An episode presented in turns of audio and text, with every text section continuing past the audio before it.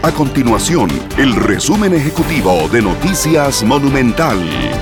El gobierno ordenó una intervención del Instituto Costarricense de Acueductos y Alcantarillados, para lo cual se conformó un comité integrado por diversos jerarcas, la Cámara de la Construcción y el Colegio Federado de Ingenieros y Arquitectos, el CEFIA. Esto con el objetivo de darle una solución rápida a la problemática que se presenta con la contaminación del agua, que mantiene a vecinos de Tibás, Moravia y Goicoechea sin poder consumirla, además de afrontar una serie de problemáticas internas de la institución.